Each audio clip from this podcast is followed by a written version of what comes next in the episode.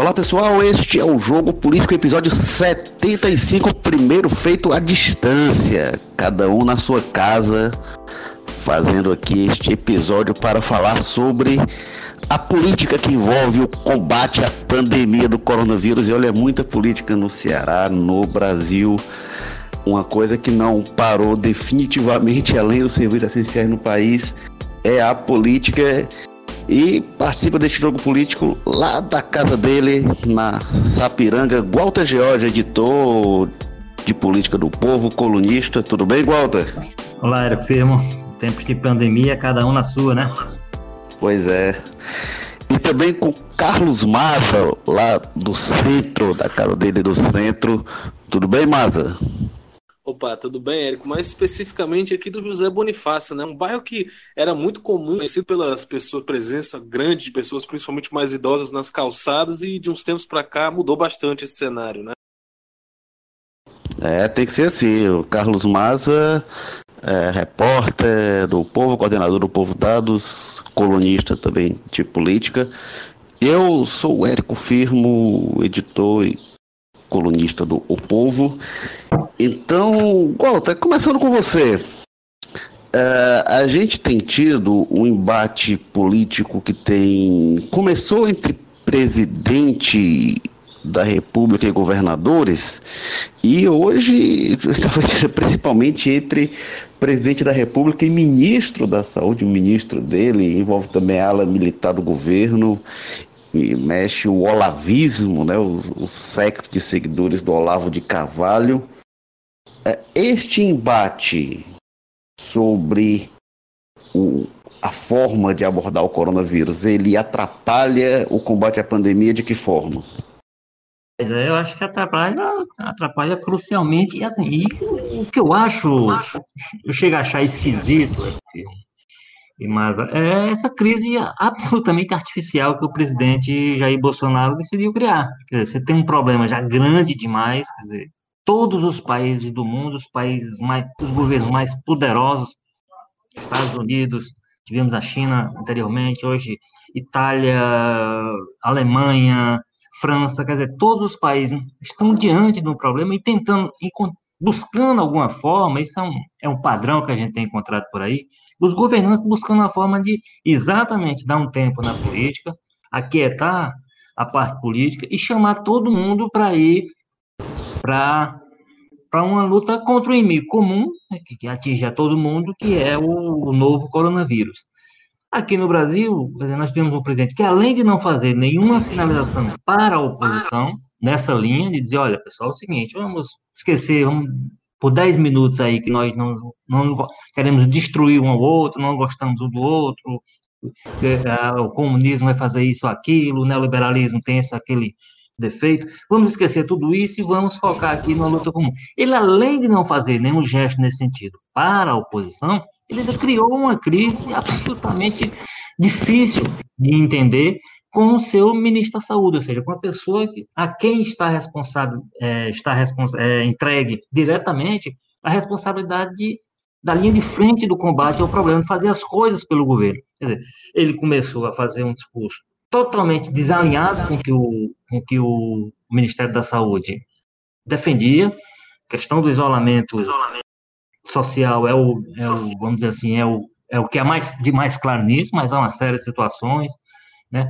O isolamento social foi defendido desde o começo pela OMS e encampado pelo Ministério da Saúde. Uma, a, a, medida que se pode tomar nesse momento não é que seja uma opção, não. É o que é que se pode fazer nesse momento, é o isolamento, é botar as pessoas dentro de casa, fazer com que não circulem, elas não circulam, o, o, vi, o vírus circula menos, e aí, enquanto isso, você vai ganhando tempo e preparando o sistema de saúde pública para os momentos mais graves, que é isso que, o Brasil tem feito. O Brasil ainda não viveu o seu pior momento da crise. O que é que, que, é que se fez? Olha, isola, tira as pessoas de circulação e vamos ver onde é que a gente consegue respirador, onde é que a gente consegue aumentar leito, o que é que a gente pode fazer e o que é que a gente vai para preparar para o pior momento. Todo, e aí o discurso do, do ministro Mandetta foi claro no, no, no discurso do FICO, né?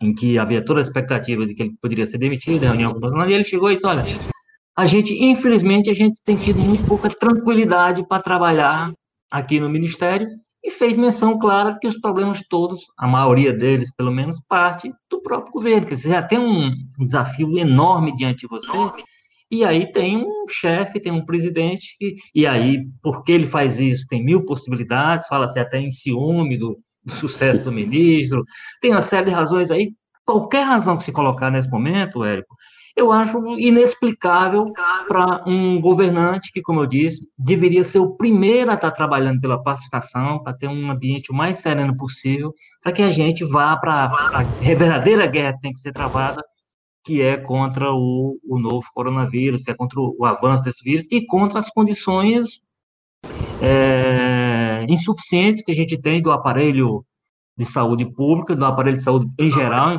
envolvendo inclusive o setor privado, que não é um problema brasileiro. Nenhum, nenhum país, mesmo repetindo, o mais poderoso, ou os mais poderosos, podendo botar China e Estados Unidos hoje no mesmo plano, eles não tiveram condições de, de, de, de de enfrentar o problema, porque o problema é maior do que a capacidade é, montada de qualquer país tem. E aí a gente tem, no caso brasileiro, esse componente extra, que é um presidente criando o problema para fora e para dentro o tempo todo e dificultando que o seu, a sua própria equipe de governo é, foque 100%, como deveria ser nesse, nesse, nesse momento, nas ações que precisam ser feitas para defender a, a sociedade e, enfim, se preparar da melhor forma possível para o pior do problema, que repito, e repito com preocupação, o pior do problema é que ainda está por vir no caso do Brasil. É, e, é, e tem também, Walter, essa questão que é o próprio como o resto do mundo está se portando diante dessa crise, né? Acaba transformando essa postura aí do Jair Bolsonaro como uma coisa ainda mais inexplicável, né? A gente viu aí, tipo, claramente o Bolsonaro começa com essa postura aí contra o isolamento social, falando muito da cloroquina, né, da hidroxicloroquina como uma forma de tratamento, vendendo como uma cura milagrosa, apesar de não ter é, nenhum estudo científico assim comprovado, fechando na eficácia dela, no máximo para aliviamento dos sintomas, né? É, ele começa muito com esse tipo de discurso, meio que puxando, era claramente ali uma cópia do, do Donald Trump, o presidente dos Estados Unidos, que você via que foi tipo em questão de horas entre o Trump falar da cloroquina o Bolsonaro começa a falar também, né? E começa a atacar o isolamento social com base muito nesse discurso. Mas aí dá um tempo, o próprio Trump volta e volta duro contra esse discurso, né? Você vê que nas últimas semanas os Estados Unidos são talvez o país mais radical, né, na, na, nas medidas que estão sendo tomadas com relação ao controle do coronavírus. Quem não esquece agora que no início da semana, no final da semana passada, os Estados Unidos basicamente autorizou a pirataria, né, o saque de navios que estavam com insumos, com máscaras e com respiradores estavam indo para vários outros países e que ficaram retidos lá nos Estados Unidos. Então, o próprio Trump que começou meio que alimentando o discurso do Bolsonaro, já voltou atrás há muito tempo. E os Estados Unidos têm hoje talvez a situação mais grave né, da pandemia, acumula já milhares de mortes e tem provavelmente um cenário que está muito longe de, de, de melhorar ainda. A gente ainda vai ver muita coisa ruim de lá, muita notícia ruim, principalmente de Nova York, né, o grande centro urbano que está tendo casos assim alarmantes tudo mais. O próprio Boris Johnson, primeiro-ministro do Reino Unido, que também tinha um discurso meio negacionista, acabou sendo, é, agora, agora pouco ontem, né, internado na UTI por causa da doença. Então, todo, ao mundo inteiro, a gente viu o exemplo de pessoas que estavam minimizando, que estavam negando a gravidade dessa crise, mas que foram um a um caindo e adotando medidas científicas. Mas parece que o Bolsonaro se recusa, né? Parece que ele decidiu qual é a posição dele nessa crise e ele vai até o fim. Parece até às vezes que ele aposta no caos e que isso, de alguma forma, ele mesmo numa situação caótica, ele conseguiria encontrar ali por algum ângulo, né? É, é, manter a posição dele. Ó, ficou um caos, não foi porque os governadores deixaram a economia parar e tudo mais. E aí, nesse contexto, entra muito essa briga que ele tem com o Mandetta, porque mais do que qualquer coisa, o Mandetta desmoraliza, né? Virou essa figura que representa bem a classe científica no Brasil, que tá o que hoje o Bolsonaro mais ataca, né? O que a gente vê mais é a informação deles baseada em, em, coisas soltas, de internet, aquela famosa rede de WhatsApp, quando, a, quando o momento pede uma, uma, questão mais cautelosa, de ciência e tudo mais. Aí fica nessa, nessa história, né? Quem é que tá certo? Quase todos os líderes, grandes líderes das nações livres do mundo, ou Jair Bolsonaro sozinho. Eu acho que muita gente ainda acha que é o Bolsonaro. É, o Bolsonaro viu? e sem o respaldo do ministro da Saúde oh. dele. O que me parece, em muita coisa do que o Bolsonaro faz, é de que ele não acha que esta pandemia é tão séria assim. Então, por um lado, acho que passa por aí, ele não vê como uma coisa tão séria, por isso ele se dá o direito de minimizar. Por outro que lado. É grave, ele... né? Pois é. E por outro lado, ele fica apostando na saída mágica, né? Que aí o medicamento tal, ou então, enfim, buscando uma coisa que vai resolver de uma forma fácil a pandemia. E Eu- essa. Hum. Oi, oi, Walter, pode dizer. Não, não, pode falar, conclua, que aí. Eu acho que essa é uma síntese do momento político que a gente vive no mundo, inclusive, que são políticos que oferecem soluções fáceis para questões que são complexas. Essa é muito uma síntese do Bolsonaro, é uma síntese também do Trump, embora nesse momento ele tenha assumido que não é, é tão simples assim. Mas são pessoas que chegam com o discurso: não, vou aqui bater na mesa e vou fazer assim e vou. E o que a gente tem visto, é- e aí eu acho que esse é o pior dos mundos que a gente tem hoje. É, e aí vamos até situar para quem está ouvindo a gente. A gente está gravando aqui no momento em que o, o, o Mandetta está mantido ministro. Eu não sei até quando ele fica ministro, porque para mim está muito claro que o Mandetta vai sair do ministério. Ele não saiu ainda por causa da pandemia, não vai pedir demissão durante a pandemia, mas quando a coisa baixar, ele vai pedir demissão se não for demitido antes. Então isso está muito claro. Acho Sim. muito improvável o Mandetta terminar o ano no cargo. Não, não sei se termina o semestre, talvez um mês. Até porque, Olha, né, vamos lembrar que o Mandetta, muito embora ele não tenha mandato hoje, mas ele é um político. Ele, ele também está jogando Sim. politicamente nisso aí todinho, está tirando todo o proveito possível à sua imagem. Ele vai sair, certamente, vai sair muito maior do que ele entrou, né? É, e tem Ele uma foi... questão rapidinho, É. Walter, que, que Sim. foi que talvez tenha sido o que estimulou a raiva maior do Bolsonaro, foi que o Mandetta participou no fim de semana de uma live do Jorge Matheus, né? E teve, foi a grande estrela lá, e que é, você já vê aí essa questão do componente político, né? Dele tentar tirar Pois o é, mas- disso. Mas essas coisas pequenas, assim, que acabam sendo consideradas como, como determinantes, determinantes, só mostram o tamanho do problema realmente que tem. O Bolsonaro, como foi lembrado aí, ele começou fazendo uma coisa que era meio. Era o padrão desde o começo do governo, que era meio que macaqueando o, o Trump, não sei o que, o que o Trump faz, tá certo, portanto eu vou junto. Só que, a partir de um certo momento, ele é tão. A, o nível de teimosia dele é tal que ele ficou sozinho. Nós- o Bolsonaro, nesse momento, só tem a companhia de um maluco lá da Bielorrússia que está receitando. Ele é até pior, está receitando vodka e sauna, né? Para resolver o problema do- Lá não tem isolamento, não tem. O preço que a população vai pagar sobre isso, vamos ver depois. Mas, enfim, é um, é- ele ficou absolutamente isolado. E aí, custa a mim compreender, como o Érico sugeriu aí, e eu acho que pode ser isso mesmo. Ele, tá- ele tem convicção de que o problema não é tão grande quanto estão dizendo. Mas, meu Deus do céu, será que ele não está acompanhando o que está acontecendo no mundo, não? Será que ele não tem noção, ele não vê o, o- a cara de transformação do Trump, aquela pessoa arrogante do lá do começo da crise, de antes da crise? Vê como é que é o Trump hoje nas, nas coletivas, até a relação com os jornalistas, que era uma relação sempre de, de, de submissão. Postura hoje do Trump é absolutamente outra, porque ele sentiu, ele viu o tamanho do problema, ele está sentindo. Alguns outros que tinham também essa postura inicial, como foi lembrado, o caso, do Boris Johnson, está pagando hoje pessoalmente, está na UTI nesse momento, como isso é, no momento em que está gravando, pelo menos, está na UTI. Né? E ele era um dos que lá no começo brincava, dizia que cumprimentava todo mundo, deixou de cumprimentar, estendia as mãos para as pessoas, dizia que não era isso tudo. E hoje está vendo o tamanho. Então, será que, será que o presidente do Brasil não está é, é, tendo noção do tamanho do problema, vendo o que acontece pelo mundo? As- algumas imagens que têm sido divulgadas aí são absurdas, né? São trágicas. E não apenas no Brasil, vamos lembrar lá na Itália, que é um, é um país de primeiro mundo, naquelas imagens dos caminhões de, de- do exército, é, uma- sequência de caminhões carregando caixões para enterrar em outro lugar, porque na cidade de onde eles estavam saindo não comportavam mais esse tipo de situação. Quer dizer, tudo isso será que não está chegando de alguma forma ao presidente para dizer, não, o problema é grande, eu vou pelo menos me aquietar.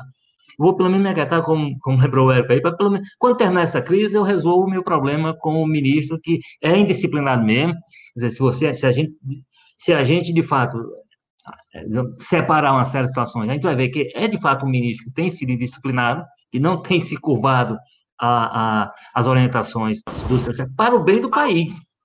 para o bem do país. Agora, isso terá que ser resolvido mais à frente, sem dúvida nenhuma, eu não, não tenho dúvida. Agora, fazer isso nesse momento, e como ele quis fazer, chega a ser irresponsabilidade. Ele, porque não gostou que o ministro. Foi isso que as pessoas acabaram dizendo. Não, o que aconteceu nesse domingo que ele não gostou foi que o ministro fez sucesso na live de dois cantores sertanejos, que foi a live mais assistida no mundo e tal. Então, mas dá, dá para a gente, num momento de uma crise desse tamanho, a gente ficar entregue a uma personalidade política, a um comando de uma pessoa com esse nível de, de sensibilidade, sim, é, sim. Isso, isso aumenta muito a nossa preocupação com relação a isso. Agora, de qualquer maneira, dentro de um, dentro de um sistema que a gente está né, democrático que a gente e, e, com as suas institucionalidades, a gente tem governadores e prefeitos fazendo a sua parte, eu acho que isso ameniza muito.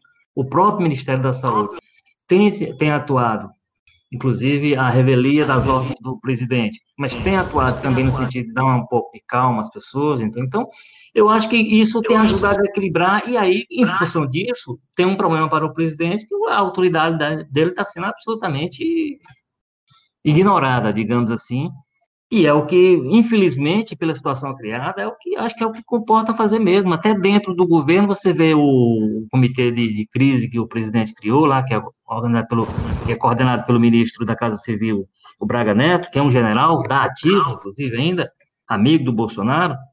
Quando houve, no, no, momento que houve uma dúvida lá, alguém perguntou como é que estão os, os ministros estão com o ministro Mandetta. É. No momento em que não está com o ministro naquele momento, ela está com o presidente. Ele disse: os ministros estão com o ministro Mandetta. Então, é uma situação muito complicada. Agora, é, isso vai ter que ser resolvido de fato, isso vai ter que ser resolvido porque a autoridade do presidente está tá na, tá na lona, né? Está absolutamente desconsiderada. Agora, tem uma, uma provocação que eu faço para ti e para o Érico aí também. É, você fala essa questão de que o. Ah, será que o Bolsonaro não vê o que está acontecendo pelo mundo? Mas e se o Bolsonaro estiver vendo, mas vendo outros lugares, né? Porque a gente teve algum caso, por exemplo, na Hungria, onde o Viktor Orbán, primeiro-ministro, aproveitou, de certa forma, da crise, né, do, do confronto muito grande que estava tendo no Congresso, para aprovar ali um, uma medida que dava poderes dele quase de ditador, né? De fechar Congresso, de adiar eleições e tudo e tudo mais. Vocês não acham que de alguma forma o Bolsonaro, nas declarações dele, ele aposta em caos social? Ele já falou que o que aconteceu no Chile, se referindo aos protestos lá, que teve intervenção né, do exército e tudo, vai ser fichinha com o que vai acontecer com o Brasil se o Brasil tiver medidas de, de, de isolamento. Será que também o Bolsonaro não está apostando é nisso também, né, de que ele cresça aí de alguma forma institucionalmente com o caos? Eu acho que não, mas é porque, olha, é, quando a gente vê que o Bolsonaro já teve medidas que o Congresso barrou, já teve medidas que o STF barrou, então o Bolsonaro hoje está muito fraco. Ele não, não sei se ele teria condições ele não tem condições de exercer hoje as prerrogativas dele, do cargo. Ele que... de demitir um ministro hoje, né? Pois consegue. é, então eu não sei se ele está querendo aumentar o poder, não, porque ele não está conseguindo exercer o poder que ele tem. Esse caso do é, Mandetta é muito vezes, emblemático. Às vezes a medida autocrática vem justamente por isso, porque você está sendo freado pelo Congresso, pelo Judiciário, você cresce o seu poder ali, mais por causa disso do que por outra coisa. É, mas eu, eu não acho que, que esse nível de elaboração, não, e nem acho que tenha condição para isso. Acho que da Hungria é diferente porque realmente é, se, se conseguiu estabelecer medidas que o Bolsonaro não tem condição de estabelecer. O Bolsonaro, como o Walter falou, não tem condição de demitir o ministro. Olha, o caso do Mandetta é bem exemplar, porque o Bolsonaro seria muito fácil para ele ele surfar na popularidade do, do ministro é, do ministro do governo dele, que ele indicou, então ele podia, mas ele está envolvido nessa crise de vaidade. O Mandetta, vale lembrar que no primeiro momento, depois daquele pronunciamento controverso do Bolsonaro, é, o Mandetta tentou arrumar o discurso de modo a, a se adequar ao que o Bolsonaro dizia. Então ele fez uma certa adequação, disse que esse negócio de quarentena não estava bom, que estava exagerado, que estava bem desarrumado, ele disse. É, mas depois ficou insustentável esse malabarismo, realmente. Mas o Bolsonaro podia, esse jogo de vaidade não faz sentido, o Bolsonaro podia usufruir dessa popularidade. Agora o que me parece é o seguinte: o Bolsonaro, eu não sei se ele acredita que não é tão grave ou se ele aposta nisso. Ele e aposta até um determinado nível, porque na hora de bancar realmente, não vou trocar o ministro, gente, vamos abrir e, e eu vou bancar isso, ele também não assume. Eu não sei se ele tem coragem de assumir uma coisa que pode significar muitas mortes, e ele vai até determinado ponto. Ele não banca também o limite da ruptura diz: não, vamos abrir o comércio, vamos acabar com esse negócio de quarentena e eu vou assumir o que vier acontecer. Eu também não sei se ele tem peito para isso. Pois é, eu, tem um aspecto aí que é, é destacável, é, que é uma coisa até absurda, mas uh, uh, a postura do presidente me parece assim de como você disse, não, não baixa o decreto dizendo assim, ó, manda, manda a responsabilidade é minha, manda para mim e tal, etc. É que é o seguinte, ele sabe que vai aparecer lá na frente, de qualquer maneira, vão aparecer números trágicos, de, já tem, nós já temos um número muito expressivo, nós temos no Ceará, por exemplo, mais de mil casos já confirmados. Ele vai dizer o seguinte, olha, cadê, que é o que o pessoal, inclusive, está dizendo hoje com relação à Itália, com relação a, ah, cadê, fizeram isolamento e não está resolvendo.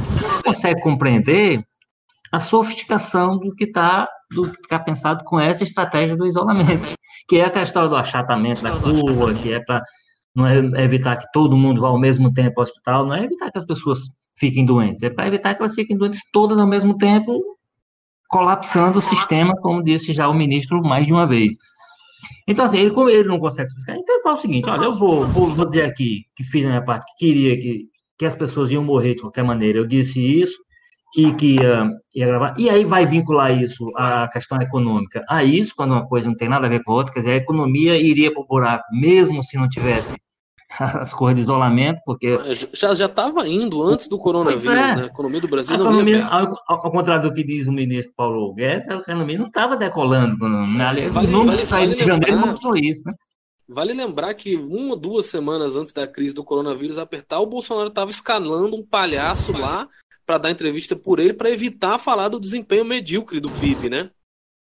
É, então, então o, que, o que eu imagino, imaginando que tem uma estratégia nisso, a estratégia que eu vislumbro é isso. Olha, fazer o seguinte, olha, eu fui contra aquelas medidas extremas, elas, elas criaram um problema econômico muito grande, não, não evitou que as pessoas morressem, e o ministério, os governadores, o prefeito, quem def, os, os médicos que defendem isso, ninguém disse que era para morte zero, era para ter, criar uma situação em que fosse mais possível se preservar o, o, o, número maior de vidas possível, que esse, esse deve ser, de fato, o interesse das autoridades, que deveria ser também do presidente Bolsonaro. Então, se há alguma estratégia nisso, eu acho que é muito mais nesse sentido. Lá na frente, quando a, os números trágicos aparecerem, poder dizer, olha, eu fui contra tudo isso porque eu sabia que ia morrer gente, eu sabia não sei o quê, e a economia, aí vai criar uma situação, a economia poderia estar melhor, que é uma coisa que a gente sabe que absolutamente não tem não tem qualquer não tem qualquer sentido você imaginar que a economia, se não tivesse isolamento, estaria bombando a essa altura com,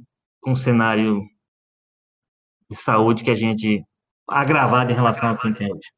É, a gente é, acha isso, mas de alguma forma essa opinião do Bolsonaro acaba influenciando muito o empresariado, né, o setor produtivo, principalmente a pressionar pelo relaxamento da, da, das medidas de isolamento. Talvez seja isso a consequência mais complicada desse jogo de quase que sabotagem interna, né? Que o Bolsonaro vem fazendo com relação aos governadores de todos os estados. Aqui no Ceará mesmo a gente teve recentemente aí o governador Camilo Santana quase voltou atrás, né? Fez um decreto relaxando um pouco a questão do isolamento e horas depois ali alegando que que ouviu o pessoal do Conselho de Saúde voltou atrás, eu boto isso um pouco, né? Não dá para dissociar isso dessa pressão permanente que o Bolsonaro está fazendo e que ressoa muito bem entre os setores produtivos, né? Alguns setores produtivos, vale lembrar que o senador Tasso Gereissati, né, empresário, um homem de negócios bastante conhecido pelo sucesso nessa, nessa vida comercial por aqui, criticou bastante o governador Camilo Santana no momento que saiu esse decreto flexibilizando a quarentena, digamos assim. É, agora tem umas coisas que o Bolsonaro tem deixado bem claro, desde os primeiros discursos, ele diz, olha, o pessoal vai perceber que você foi enganado pelos governadores e quando vier o desemprego, não vão é. me culpar. É. Aí depois ele fala, quando o, o é, é, é vai destruir a economia, esse negócio de quarentena, e aí vai, derrubar, vai destruir qualquer governo, vai destruir o meu governo. Então ele deixa muito claro que a preocupação dele é preservar o governo dele. É com ele, né? É, e essa crise, aí me desculpe o Bolsonaro, desculpe os apoiadores do Bolsonaro, é muito maior e muito mais séria do que o governo dele. E isso é uma questão muito mais séria que está em jogo. As economias vão ser afetadas, sim, estava mal a economia com o Bolsonaro, mas vai ficar muito pior. Isso aí, isso aí não tem muita dúvida. Tem uma parcela que é responsabilidade dele, agora tem uma parcela que, que não é. E aí, é, se ele se comporta realmente como um líder para conduzir o país nessa travessia e depois é, é, é, possibilitar a recuperação, seria uma postura. Assim vai ser outra postura. Eu acho que o Bolsonaro caiu numa armadilha para si, ele criou uma armadilha para si, que é o seguinte: é, se a política do Mandetta se mostrar acertada, uh, ele não vai poder dizer, ah, o meu governo agiu assim, porque ele foi contra. Se a política do Mandetta se mostrar equivocada, ele não vai ter feito nada para mudar essa rota. Pelo menos até agora ele não fez nada. Ele manteve o ministro lá. Então, dando certo ou dando errado, o Bolsonaro vai se dar mal.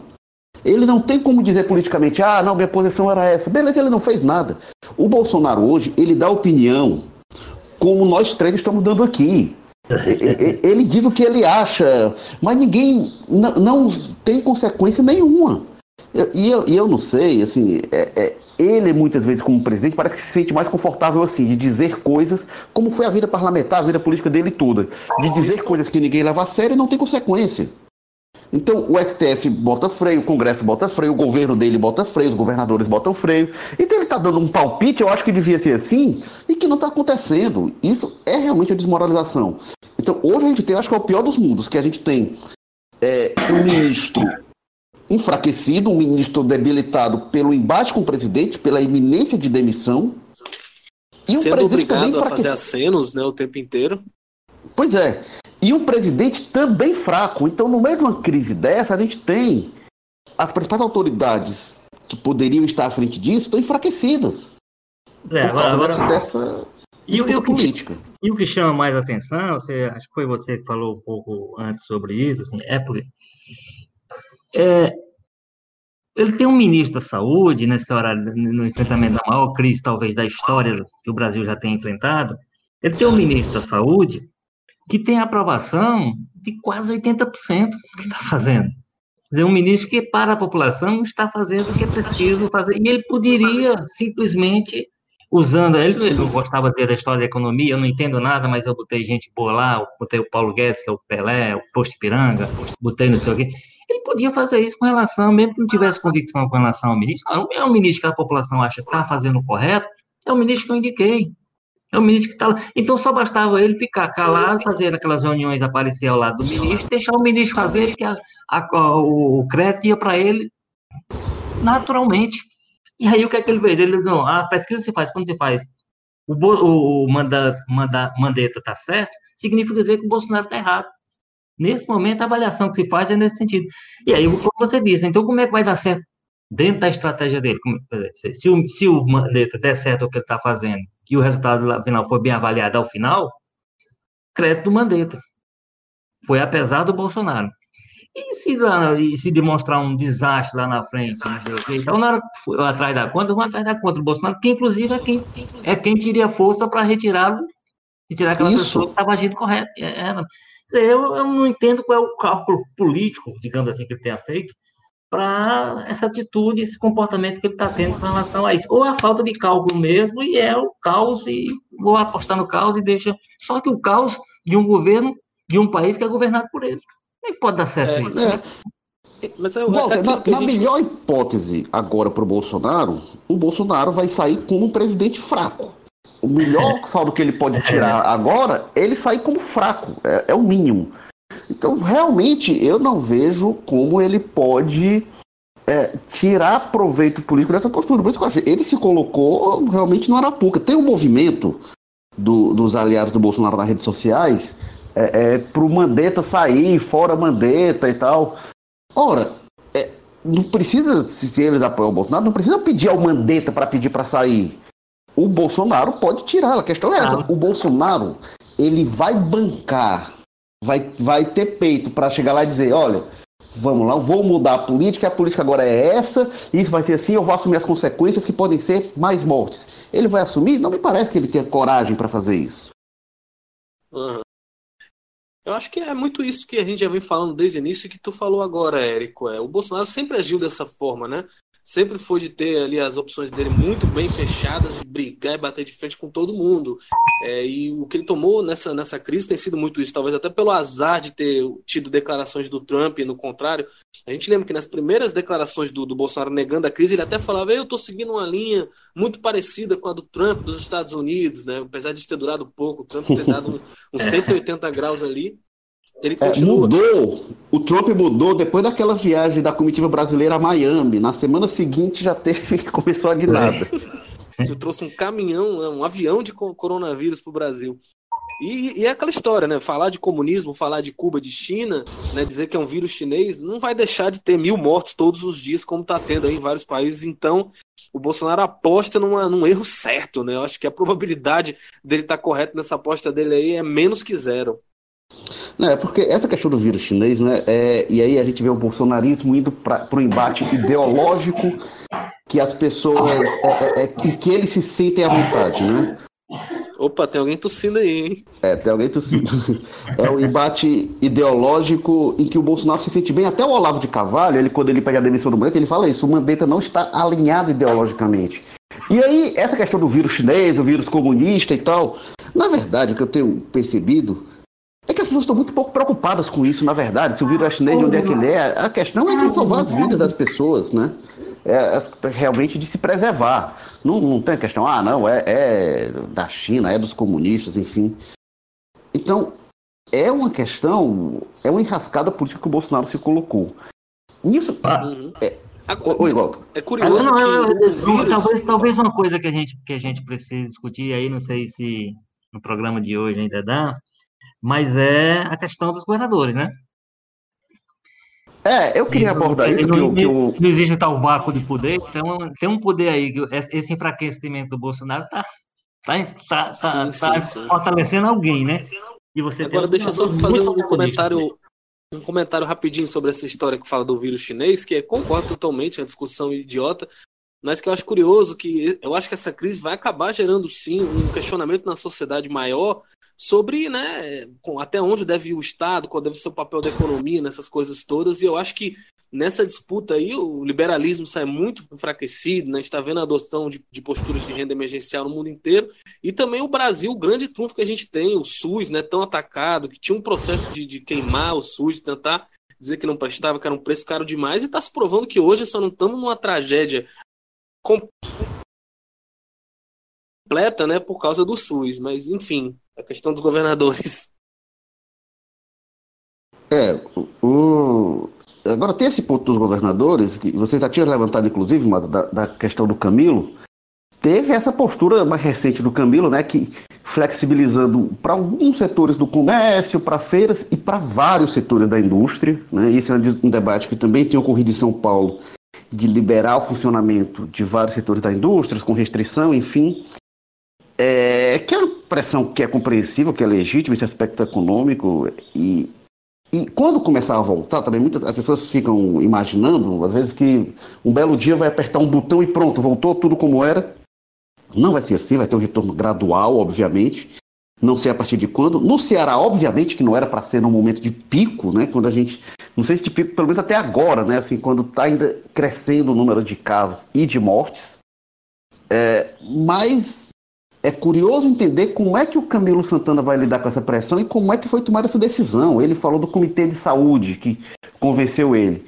Digo, olha, mas peraí, o Comitê de Saúde só falou depois do decreto sair?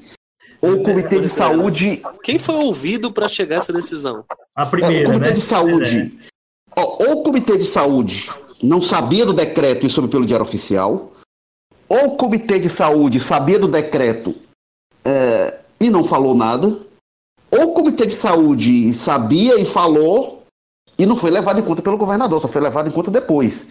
Tem o mérito do Camilo, que é de, de do recuo, acho que ele corrigiu, ele corrigiu rápido, isso é bom, mas foi uma decisão estranha do governador.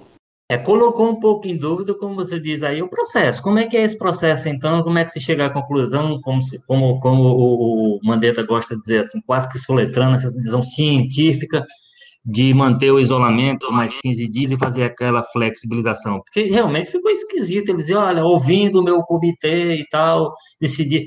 Então, esse comitê, me parece que ele deveria ter sido ouvido na primeira decisão, em todas as decisões, eu, imagino. É. Então, assim, o, o, comitê pediu uma, uma reavaliação e tal, nós rediscutimos, mas o que ele disse é que o comitê se manifestou pós-decreto, aí, aí é incompreensível.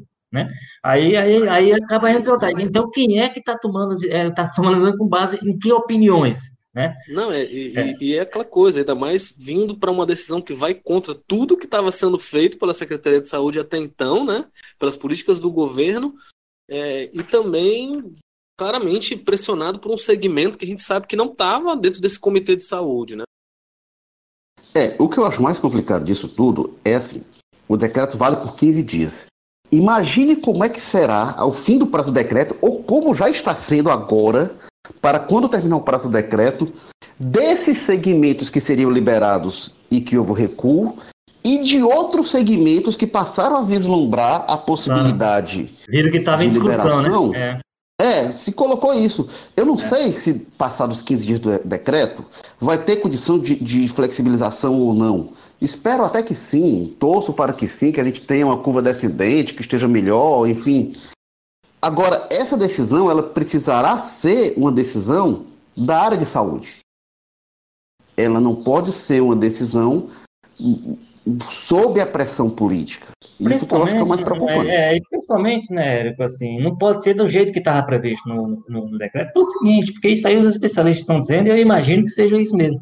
Esse retorno precisa ser cuidadoso, precisa ser sobre uma série de, de regras, restrições e, e um planejamento mínimo, parece que é o que estava colocado ali. Estava colocado ali, segunda-feira, aquelas áreas todas estavam funcionando uh, sem nenhum tipo de, de orientação mais, mais precisa. Então, assim, o que eu, é, é, esse retorno à normalidade, ele vai pensar primeiro, ele não vai ser, não vai ser, a partir de amanhã está tudo normal, né? Vai ser um retorno tem que ser muito bem pensado, muito bem articulado, o governo não sinalizou, não sinalizou com isso. Porque isso daí tem até uma coisa que faz parte do discurso do, do, do Bolsonaro contra os governadores e os prefeitos, né? que se ele quisesse ser populista, ele apoiaria. É o contrário, isso é uma medida profundamente antipopular, esse negócio de isolamento. E horizontal é, do jeito que está não. Não sei onde é que o Bolsonaro tirou a ideia de que os, os governadores e prefeitos estão fazendo populismo com isso. Pelo contrário, eles estão sob muita pressão para desfazer a medida, porque ela tem Vocês lembram até que no, no jogo político passado a gente falou isso nesse sentido. Falamos, olha, o governador está fazendo aí umas medidas, mas ele não decretou ainda o isolamento, que seria uma medida antipopular, né? Que as pessoas não iam gostar. Isso.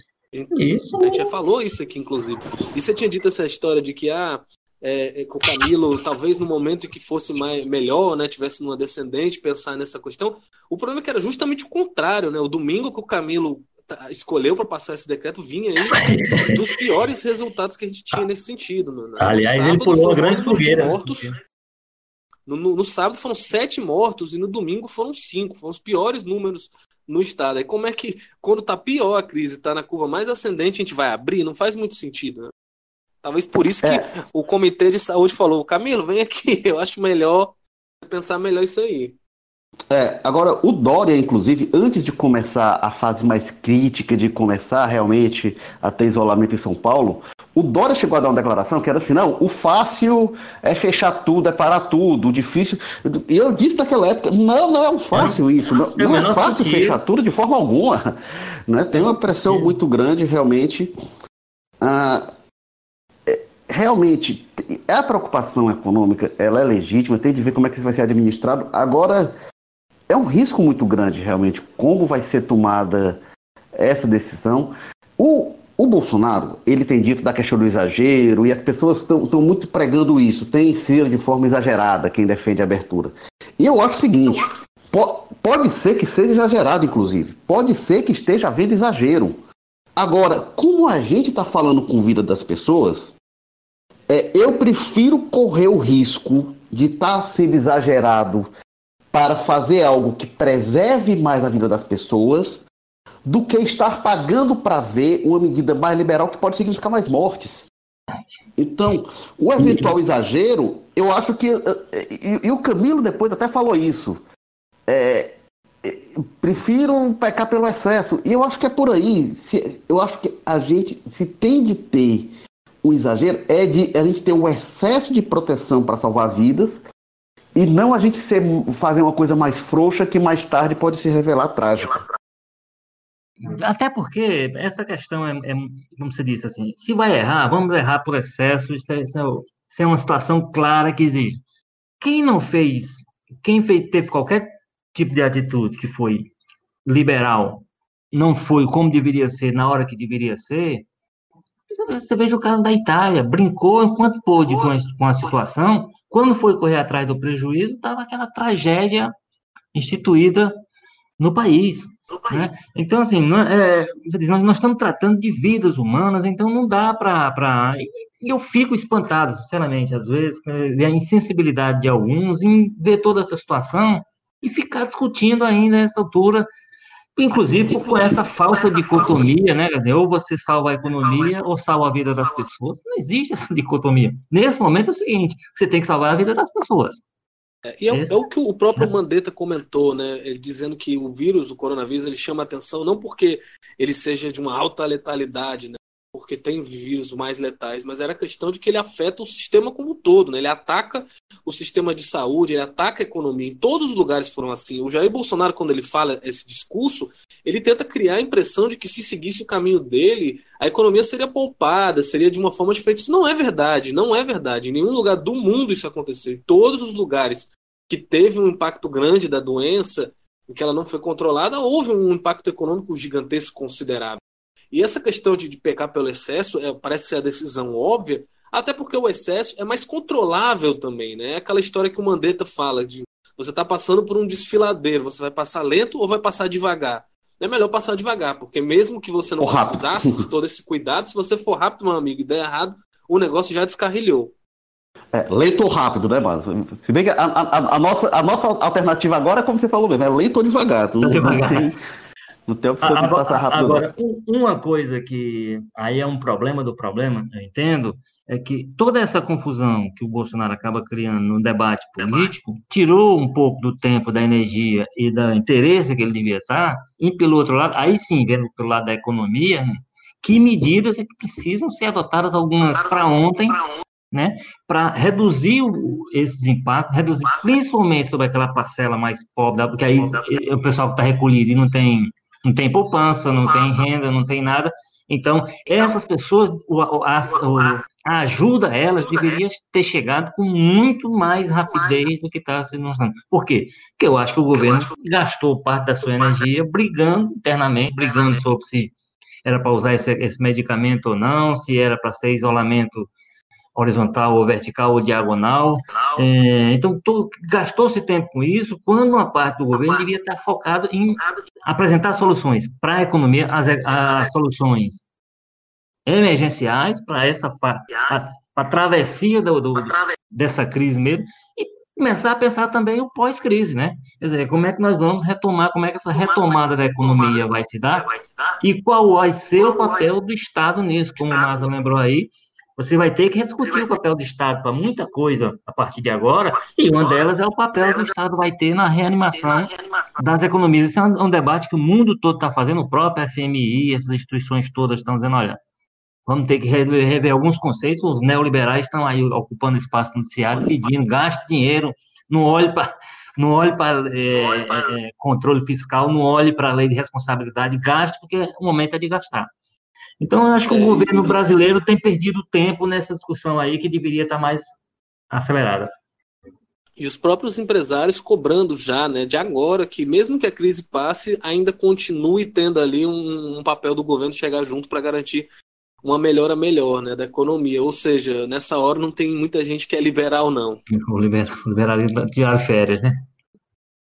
É. O Brasil tem uma vantagem nessa história toda, teria, que é de ter visto o avanço da pandemia antes em outros países, né? Percebeu-se como é que se comportou da China, embora tenha muita discussão sobre os números, o próprio Mandetta falou sobre isso, tem, tem, um questionamento muito grande sobre o número de mortes na China, o tamanho da população, o número de casos e o número de mortes, tem uma discussão sobre isso, até que ponto os números da China são fidedignos, mas tem a experiência chinesa minimamente, com todas as restrições de liberdade de informação sobre o local. É que isso, também, isso daí também é um, é um fator de, de, de, vamos assim, de facilitador para eles, né? A questão do controle das pessoas, se a pessoa controlar em algum momento, eles chegam lá, fecham o é. Estado, é. e aí o que eles fazem, né? Não tem liberdade para as pessoas pensarem diferente, não. Então, acho que talvez isso também ajude a, nesse momento, nesses controles, essas coisas são mais. Pois mais é. Ah, mas, mas, o fato é que quando chega à Europa, se percebe um índice de letalidade que não se imaginava que houvesse na China. Tanto que o Mandetta ele comenta sobre isso, que eles pensavam que o vírus era de uma forma, e aí quando chega na Itália, principalmente, se mostra de outra. Aí, aí tem a experiência da Itália, da Espanha, da França. Enfim, e dos Estados Unidos mesmo a coisa avança mais rápido do que no Brasil. Então, o Brasil tem, aí, Reino Unido, enfim, o Brasil tem experiências de quem passou por isso antes para conhecer e tirar lições daí, né? Vamos torcer para que se saiba realmente tirar os aprendizados. E, gente, este foi o jogo político 75, feito eh, na conexão Montese-Sapiranga, José Bonifácio, né, Carlos Maza? E que teve edição e produção Mariana Vieira, publicação João Vitor Duma, é, editor-chefe do Jogo Político Tadeu Braga, editor de política Walter George, diretores executivos de jornalismo Ana Nadaf e Eric Guimarães, diretor-geral de jornalismo Arlen Medina Neri, Walter Jorge, muito obrigado e suas considerações finais. É, até deu certo, né? Se, se, se, muita coisa não se perdeu, não tivesse perdido no caminho, acho que deu certo a conversa, né? A, como você disse, nessa conexão é, Montese, Zé Bonifácio, Sapiranga. Bom, e até a próxima. Até a próxima. Carlos Maza, muito obrigado mais uma vez. Eu que agradeço, Érico. Agora eu vou ali tirar o meu paletó, né? Que é claro que eu tô aqui nessa transmissão usando gravata, paletó, tudo. Vou tirar e vou ficar mais à vontade aí para fazer o home office, né? com certeza. É isso, gente. Obrigado. E semana que vem a gente está de volta com o Jogo Político. Abraço e até lá.